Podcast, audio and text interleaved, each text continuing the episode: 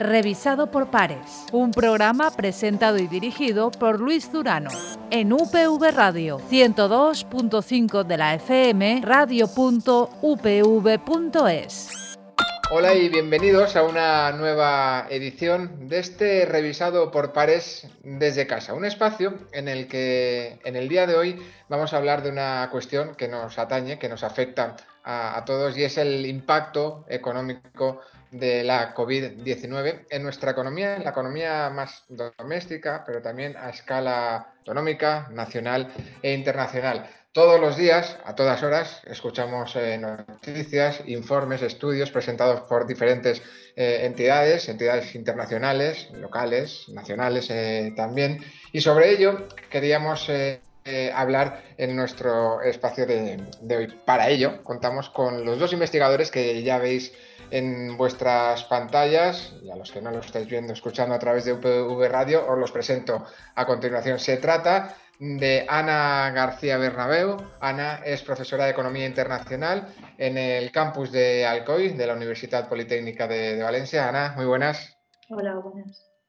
Y comparte el espacio de hoy con Chema García Álvarez Coque. Él es catedrático de nuestra universidad, es el coordinador del Grupo de Investigación de Economía Internacional y, Desarrollo. Chema, muy buenas. Hola, buenas y a los dos, muchísimas gracias por, atender a esta llamada para, hablar, como decía, de, algo que, nos afecta a todos.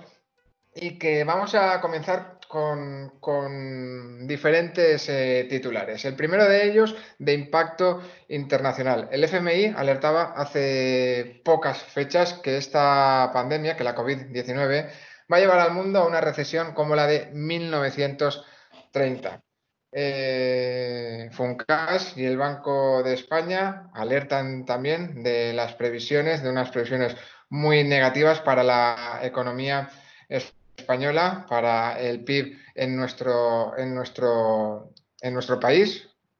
En, este contexto en concreto, el PIB español se ha contraído un 5,2% respecto al, al cuarto trimestre de 2020 19. Son los datos publicados por, por el INE sobre la evolución del crecimiento de nuestra economía en el primer trimestre de, de, 2020. Son solo dos, indicadores. Eh, hace poquito, eh, también, hablando ya a, escala más, más eh, local, leíamos cómo la economía valenciana ha ingresado en, la UCI y que esta crisis podría ser peor incluso que la del año 2008. Son diferentes y, por supuesto, a todo ello se le suma las diferentes noticias y lo que nos afecta ya directamente a, cada uno de nosotros de, ERTES, de incremento de, las cifras del paro. Son, son apuntes o titulares que nos sirven para tener un panorama sobre el que queremos o vamos a hablar a, a continuación. Pero a partir de ahí, ¿qué diagnóstico general hacéis vosotros, Chema? Gracias, eh, Luis. Bueno, la situación es eh, evidentemente eh, dramática, no se puede ocultar a nadie y es muy difícil hacer predicciones teniendo en cuenta las diferencias entre la crisis de la COVID y, otros escenarios. la, la, crisis de 2007-2008 tenía mucho que ver con la burbuja inmobiliaria, con un pinchazo eh, en un modelo de, eh, basado en la especulación y, por otro lado, eh, un pinchazo bancario muy fuerte. Todo eso succionó un montón de recursos públicos y también la forma en que se encaró fue una forma en la, muy distinta de cómo se está encarando la crisis. La crisis va a ser profunda, va a ser aguda, pero y además va a afectar a sectores que son clave para la economía valenciana como el sector eh, turístico. Ahora bien, de cómo encaremos desde las políticas públicas esta crisis, tendremos una mejor o, eh, peor salida. Ahora hablaremos de, nuevos modelos y, de nuevas propuestas para, salir, vamos a, lo largo del programa. Pero, pero Ana, ¿qué análisis eh, haces tú? Pues, Profesora de Economía Internacional en el campus de, Alcoy, decíamos. evidentemente, ¿Hacia dónde vamos?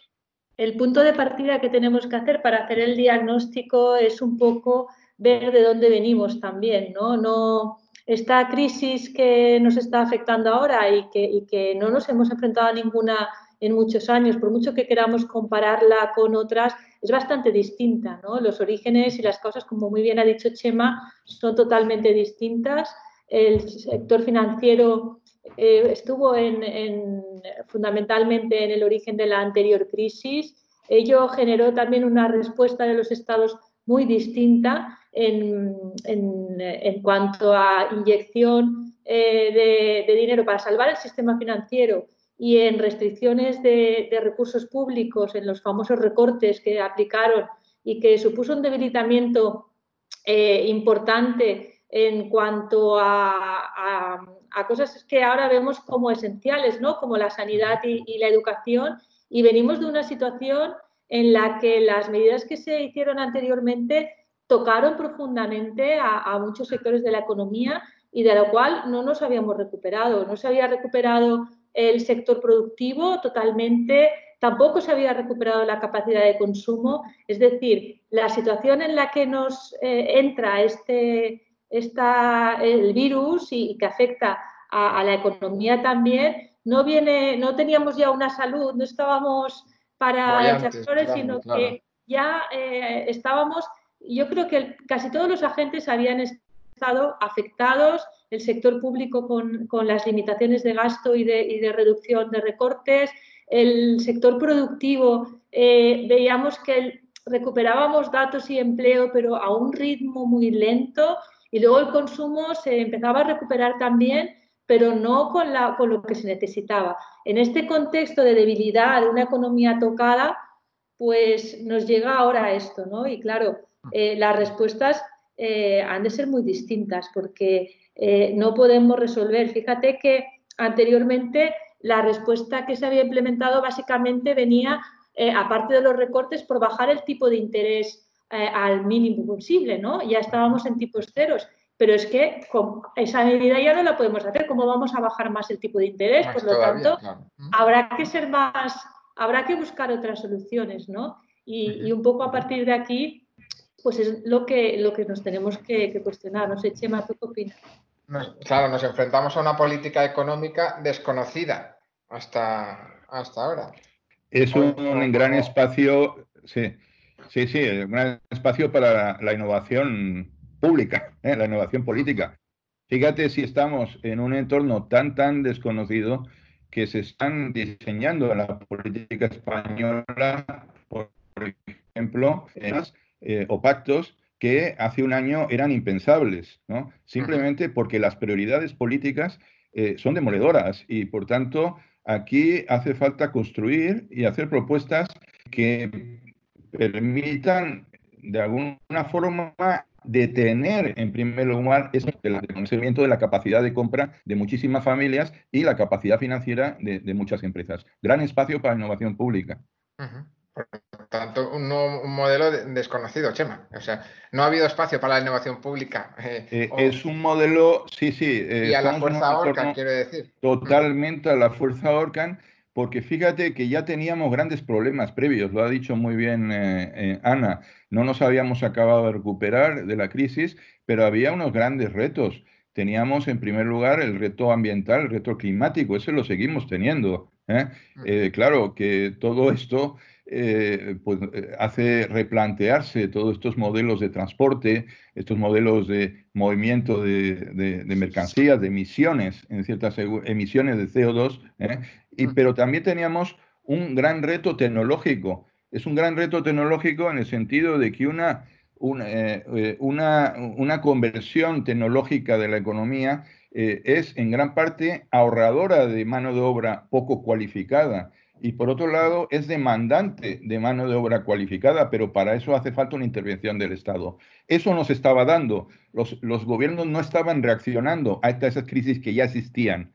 A lo mejor la crisis que estamos viviendo permite una recomposición de piezas que aproveche este elemento delicado, este momento delicado, para poder sacar adelante la, la economía ante las dos crisis que previamente ya teníamos.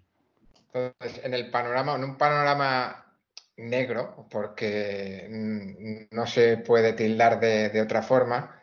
Si le damos la, vuelta al aspecto positivo, se puede llegar a ver como una oportunidad para un nuevo modelo que realmente responda ante, esperemos no crisis tan graves como, como esta, sino, sino otras, pero tener ya ese nuevo modelo como una oportunidad dentro. Ojalá, ojalá, sea así, eh, como tú dices. Evidentemente, las soluciones eh, han de pasar, eh, en primer lugar, por el corto plazo. A corto plazo se deben de afrontar una serie de problemas que son inminentes, como el mantener la capacidad de consumo básico de aquellas personas que, que, han visto que se han quedado sin, sin empleo, que se han visto que se han quedado sin sin posibilidad de ingresos y con lo cual, pues, eh, ah, varias eh, voces ¿no? están y ya se está proponiendo el tema de la renta básica, pero la renta básica debe ir solo una va a ir a solo una parte que va muy bien para el consumo, pero es que las empresas son otro de los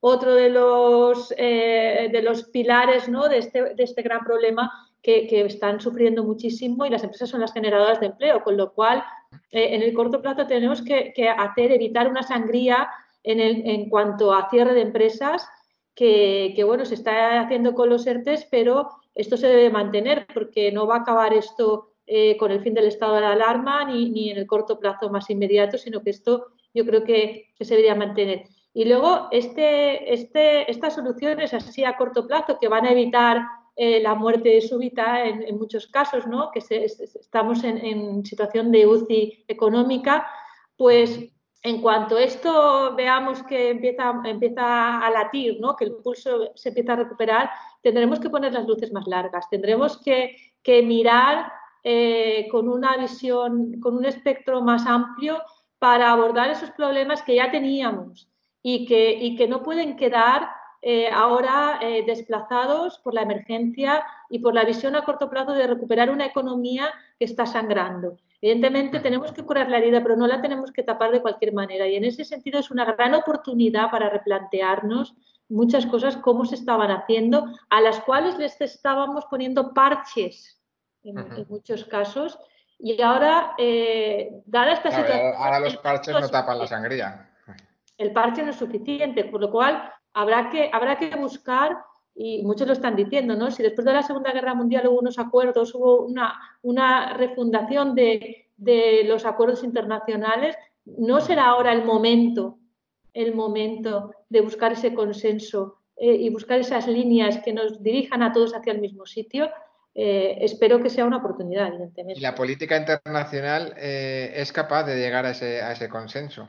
Si hablamos de disensión a nivel nacional, a nivel internacional, con algunos de los dirigentes que hay eh, actualmente en las principales potencias del mundo, eh, ¿veis factible eh, un acuerdo internacional? Bueno, aquí hay el cuadro es más complejo, yo diría, que la política española, que ya es compleja en, en sí misma, ¿no? porque por un lado está ese conflicto eh, China, Estados Unidos, que ya existía, que ya era previo a la crisis de la, de la COVID, es curiosa, curioso eh, también comprobar que las negociaciones comerciales entre China y Estados Unidos no se han roto, ¿eh? es decir, continúan. Por tanto, también al final el propio capitalismo a sobrevivir eh, tiene que eh, fomentar también ciertos acuerdos entre gobiernos. Sí que hay un riesgo de nacionalismo, de un excesivo nacionalismo a nivel de estados que eh, suponga pues un, sesgo hacia un, cierre de fronteras, hacia lo extranjero, hacia lo foráneo.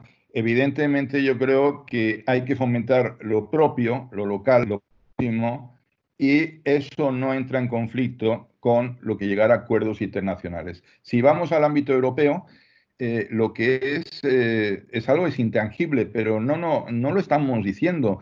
Es que si no hubiera un mercado interior europeo, el desabastecimiento, incluso alimentario, sería mucho mayor. No digamos también el impacto de las exportaciones de, cítricos ¿no? para la comunidad valenciana. Es decir, eh, los alemanes tienen derecho a comer, a comer naranjas también, como también nosotros tenemos derecho a comer plátano canario, está en nuestro, en nuestro país, eh, evidentemente, pero eh, digamos tenemos un mercado interior que facilita cosas que si no existiera ese mercado interior habría sido una verdadera catástrofe. Ahora falta que lleguemos a acuerdos en el ámbito del Banco Central Europeo, que es autónomo afortunadamente por el momento, está mostrando autonomía, eh, por tanto, aquí la, la confianza que puede dar la señora Lagarde, con independencia de las críticas políticas que pueda tener, eh, pero eh, en este momento no está fallando el Banco Central Europeo y lo que tenemos que llegar es un acuerdo entre Estados miembros en el sentido de que primero hay que paliar, hacer los efectos, los impactos de esta crisis como un gran desastre natural, una gran catástrofe. ¿eh? Eh, con mayor o menor imprevisión, errores, pero primero hay que paliar, esto se hace desde la cooperación europea, nos jugamos mucho en estas semanas que vienen, y a partir de ahí ya utilizar toda esta situación para ya mirar a medio plazo. Y yo creo que Europa todavía tiene mucho que decir, aunque nos estaba decepcionando en, la semana, en las últimas semanas, yo todavía confío que Europa es gran parte de la solución. Ana. Yo espero que también para Europa esto sea una oportunidad de liderazgo, porque creo que había perdido eh, otros problemas como el Brexit y, problemas, tensiones geopolíticas que teníamos, estaban un poco poniendo en entredicho y yo creo que ahora es una oportunidad enorme para Europa para defender los valores que han supuesto la construcción europea, defender el, el, hecho de la cooperación en lugar del enfrentamiento y en base a estos valores que, son únicos y son un referente a nivel mundial, que el resto pudiera, pudiera aprender. ¿no? Evidentemente también se están haciendo cosas, cosas mal, pero creo que es una oportunidad también de aprender. Aprender eh, en primer lugar y sobre todo en lo que refiere a la economía, la primera cosa que tenemos que hacer es ver cómo otros países están poniendo esas barreras al COVID y, están teniendo respuestas muy, rápidas. Y en cuanto, en cuanto mayor sea la respuesta sanitaria, mayor, mm, en mayor medida vamos a poder implementar las respuestas económicas, porque eh, mientras esté el problema sanitario, eh, no podemos implementar actividades económicas, con lo cual el, primer paso que, debemos hacer es asegurar la seguridad sanitaria, que haya seguridad sanitaria. A partir de aquí eh, se podrán ir implementando cosas, con lo cual es un, espacio de aprendizaje importante de ver cómo otros países como Taiwán o Singapur sí que están eh, poniendo estos frenos y a partir de ahí podremos la simetría en cuanto a, la efectividad de lo que al, impacto que está teniendo esto y, a, las medidas que se están poniendo también va a generar asimetrías en recuperaciones económicas y estaría bien que fueran las mínimas posibles. Eh, la verdad es que hay que buscar, una de mis otras cosas que me gustan hacer a mí en, esto es el análisis multicriterio. En multicriterio hablamos de soluciones compromiso, ¿no? Hemos de buscar un compromiso entre la seguridad sanitaria y la la recuperación económica. O sea, no podemos recuperar económicamente a costa de lo sanitario ni, ni, ni solo lo sanitario a costa de lo económico. Ahora mismo estamos en, un, en dos puntos que, que, son contrapuestos y que es necesario llegar a un punto intermedio. Eso, eso, es importante. Aunque en ocasiones parece harto complicado llegar a ese, a ese punto intermedio porque también son muchas las voces que priorizan la cuestión económica. Sí, yo creo que aquí es como en, el ámbito de los procesos productivos, del consumo, eh, hemos, eh, hay unas normas de consumo, unos estándares, y esos estándares van a proteger a los consumidores. En ese sentido, la cuestión es que estos estándares, eh, lo primero, la protección de los consumidores. Lógicamente, el estándar no tiene, un estándar tiene que estar justificado por evidencia científica. Y entonces, en, en cuanto tú justificas el estándar, por evidencia científica, ya puedes pensar si ese estándar puede ser más o menos flexibilizado, pero siempre basado en una evidencia científica. ¿no? Eh, por tanto, igual ese trade-off mm, tampoco debería existir. Es decir, si se diseñan bien las normas, las reglas, eh, las prevenciones necesarias basadas en evidencia científica, bueno, luego la economía puede dar grados de libertad. Fíjate que a mí me parece que hay otro conflicto y si me permite pasar a... Eh, entre dos formas de enfocar la recuperación, que también parecen estar en lo que podrían ser el eje, llamémosle derecha-izquierda, un poco, y que eh, al final está claro que cualquier gobierno, digamos, de centro-izquierda o centro-derecha debe llegar a un equilibrio. Por un lado, hay una estrategia que podríamos decir la estrategia más, llamémosle, eh, de centro-derecha, que priorizaría el apoyo a las empresas, ¿eh?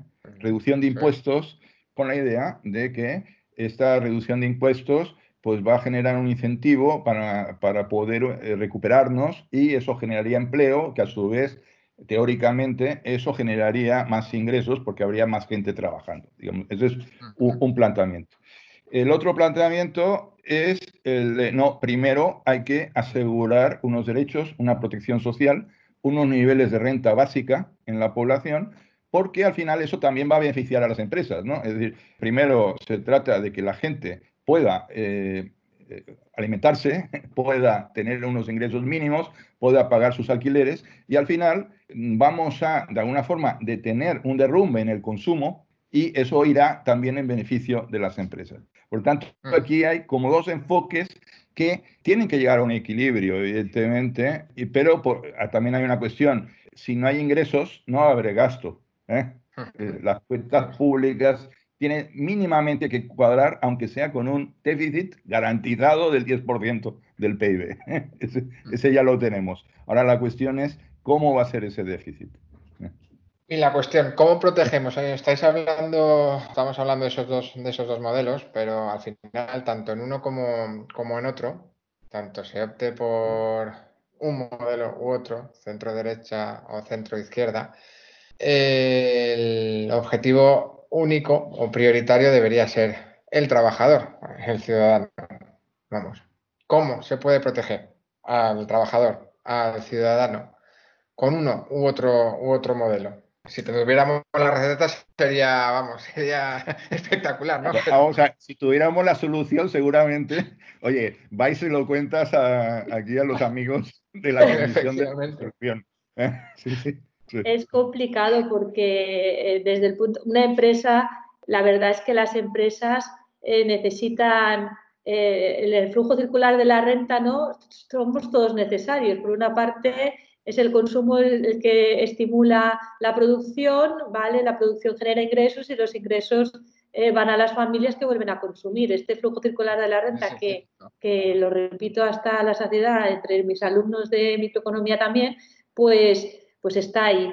Pero lo que sí que es una cosa que, somos muy conscientes ahora y que creo que, tú resaltas, ¿no? Es el tema de volver a la economía real. Nunca como hasta ahora se ha, se ha visto tan evidente la necesidad de lo importante que es que eh, la economía real esté en la base de la economía más por encima que los flujos financieros, porque ¿de qué sirve ahora mismo inyectar dinero a una empresa que está cerrada?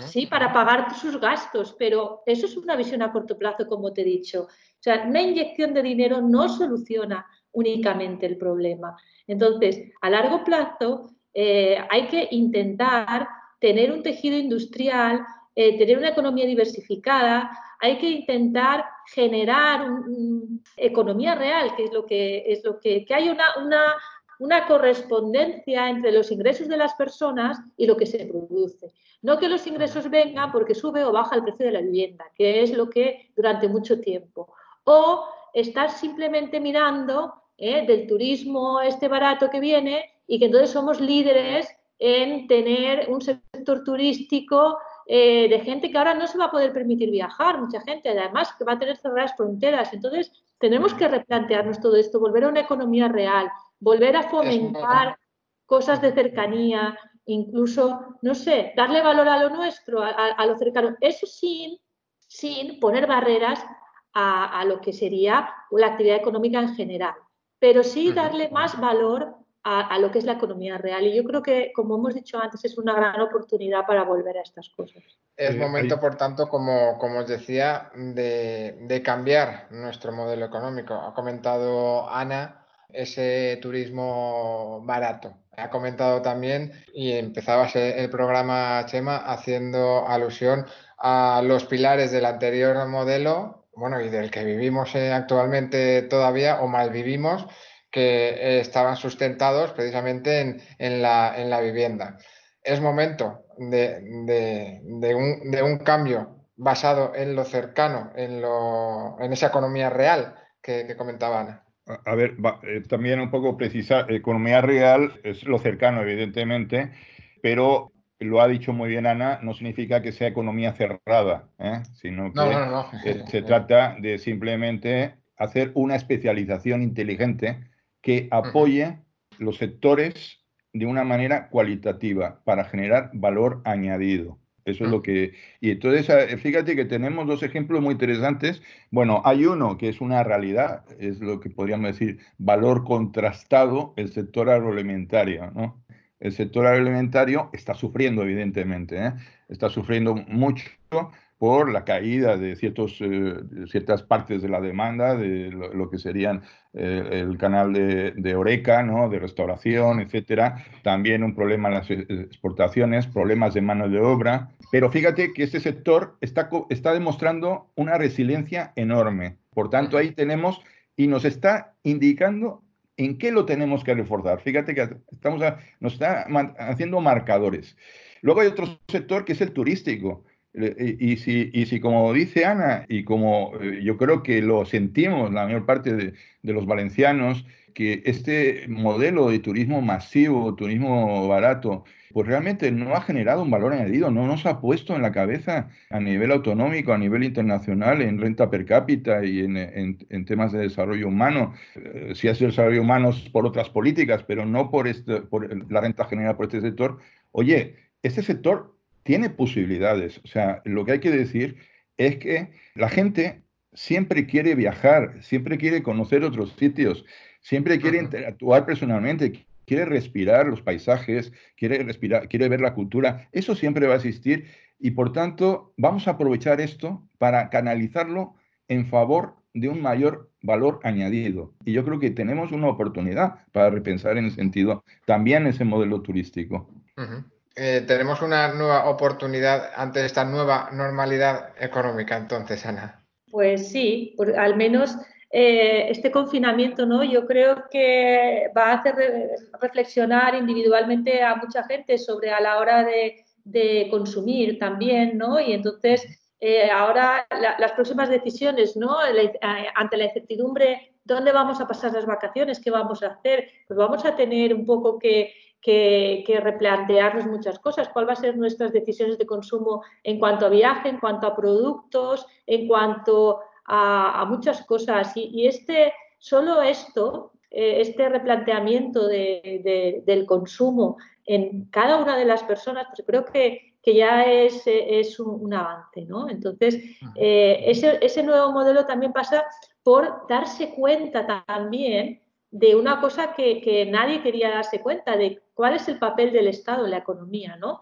Eh, eh, parecía que el Estado molestaba, que el Estado era una cosa que simplemente vinculado mucho a la política y que el Estado se encargaba muchas veces de poner impedimentos a la actividad económica.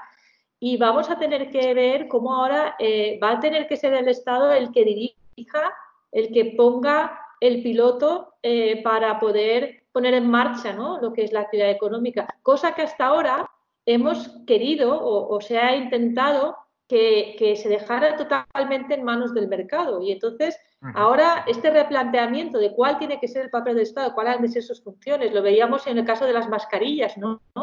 Eh, hemos tenido que poner un control al precio de las mascarillas. Y eso es una cosa que desde el punto de vista del mercado es, es, terrible el, el, tener que hacer. Entonces, estamos viendo determinadas cosas que hacía mucho tiempo que tan cerca y a tanta gente no afectaba, ¿no? Podíamos verlo en el caso de productos agrícolas o en el caso de tal, pero no se, no se intuía que eso estaba. Entonces, esa percepción del Estado como, una, eh, como un ente eh, perverso, pues yo creo que a lo mejor, a lo mejor eh, tenemos que repensarlo. Y forma parte de esa nueva normalidad, entonces.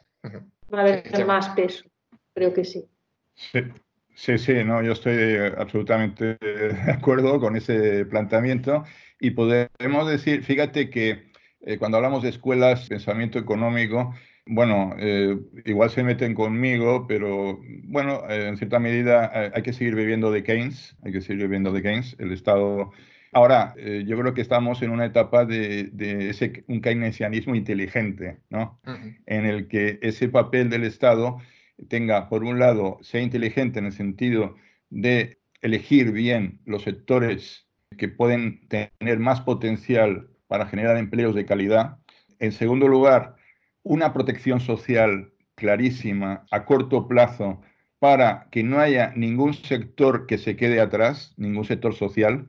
Y en tercer lugar, un planteamiento anticipatorio, totalmente anticipatorio y, preventivo, en el sentido de prepararnos ante lo que pueda venir. Eso significa pensar en las próximas generaciones, pensar mm. en el próximo ciclo electoral, no en este, sino el próximo ciclo, o, no pensar en el próximo ciclo, quizás desvincular el criterio electoral del criterio del bienestar de, lo que serían los próximos años, próximas generaciones. El criterio electoral se debería desvincular de, bastantes eh, cuestiones y es que es ahí donde, donde quería incidir también. Políticamente se aceptaría ese, o veis que se aceptará ese nuevo papel del Estado. Perdona, eh, hay, un problema aquí con, la, con que hay unas, eh, políticamente hay, eh, digamos, movimientos o ideologías que no son constructivas, digamos, con todo mi respeto a cualquier tipo de ideología, evidentemente, pero puede haber planteamientos que son destructivos en cierta medida y que privilegian lo que sería el nacionalismo en el sentido de banderas otra cosa es la identidad territorial, que eso yo creo que hay que defender el territorio, la identidad cultural, pero no poner las banderas por delante, ni las banderas de, una región, ni las banderas de un Estado por delante de los intereses generales. ¿no? En ese sentido, hay que dejarse un poco de planteamientos de exclusión y hay que aislarlos de cierta medida políticamente a estos planteamientos, porque al final hay que llegar al partido de los constructores al partido de los que quieren solucionar los problemas. Ese es yo creo que es, y no es tan difícil, yo creo que hay elementos en los últimos debates, con todo lo duros que han sido en el Congreso, elementos que de cierto optimismo en el sentido de que podemos encontrar constructores en ideologías que aparentemente estaban muy enfrentadas. Ahora, también está claro quiénes no son los constructores y a estos, perdonar, políticamente hay que aislarlos. Pues con esa reflexión de Chema, cierra, cierra él y cierras tú el, programa, Ana, con, todo lo que hemos ido abordando. Decíamos, el panorama es negro, pero con un nuevo modelo, con acuerdos transnacionales, pero también locales, apoyando al trabajador para cerrar ese círculo. salida, está claro que que habrá, que el, panorama, que, no hay nada parecido eh, en los últimos años, es verdad, pero que se puede aprovechar como oportunidad para salir airosos, también es verdad, ¿no? Pues sí, yo quería un poco eh, terminar diciendo que, este confinamiento también, yo no sé cómo lo ha percibido el resto, pero lo importante que es eh, el, vivir en sociedad, ¿no? Lo importante que es el, contacto, lo importante que es cuando se nos priva de una cosa, yo creo que la valoramos más. Por lo tanto, eh, la reflexión sería de poner la economía al servicio de mejorar la sociedad. Es decir, intentar que esto sirva para que la sociedad en su conjunto sea mejor, no para salvar los intereses de unos y de otros no. O sea, mirar cómo eh, la economía debe ser para, eh, en, ese, en esa filosofía ¿no? de, de ¿no? El, mayor bienestar para el máximo, la máxima cantidad de gente posible. Pues eso sería un poco el espíritu que debería primar a la hora de hacer cualquier replanteamiento, porque nunca como ahora nos hemos dado cuenta, creo yo, de lo importante que es el, poder eh, tener contacto, relacionarnos, que haya interacción entre todos. Y eso deberíamos de mantenerlo eh, y buscar, como dice Chema, eh, construir hacia, hacia eso y no, y no buscar enfrentamientos y no buscar aislamientos eh, en, el sentido de que buscar diferencias solo, sino buscar la oportunidad de ser de, articular ¿no? un, sistema económico que nos permita que todos vivamos un poco mejor. Esa es un poco la idea que ya estaba latente antes, pero que ahora es más necesaria que nunca, creo. Pues Ana, Ana García Bernabeu, Chema, Chema García Álvarez Coque. Muchas gracias por haber compartido en vuestras casas y en esta casa también este revisado por, por pares y volvemos a vernos, no sé si por, por Teams o ya en el, en el, campus para seguir hablando de, economía. Muchas gracias. Fase 1. o, por el, por el barrio. o por el barrio, exacto. Eso. Muchas gracias a los dos, de verdad. Bueno, gracias. Gracias, a todos. Hasta aquí este nuevo revisado por, por pares del día de hoy, que también, como siempre, ha contado con la colaboración de la Fundación Española para la Ciencia y la Tecnología del Ministerio de Ciencia e Innovación. Volvemos a escucharnos en una nueva entrega de este espacio de divulgación científica de UPV Radio. Hasta entonces, felices.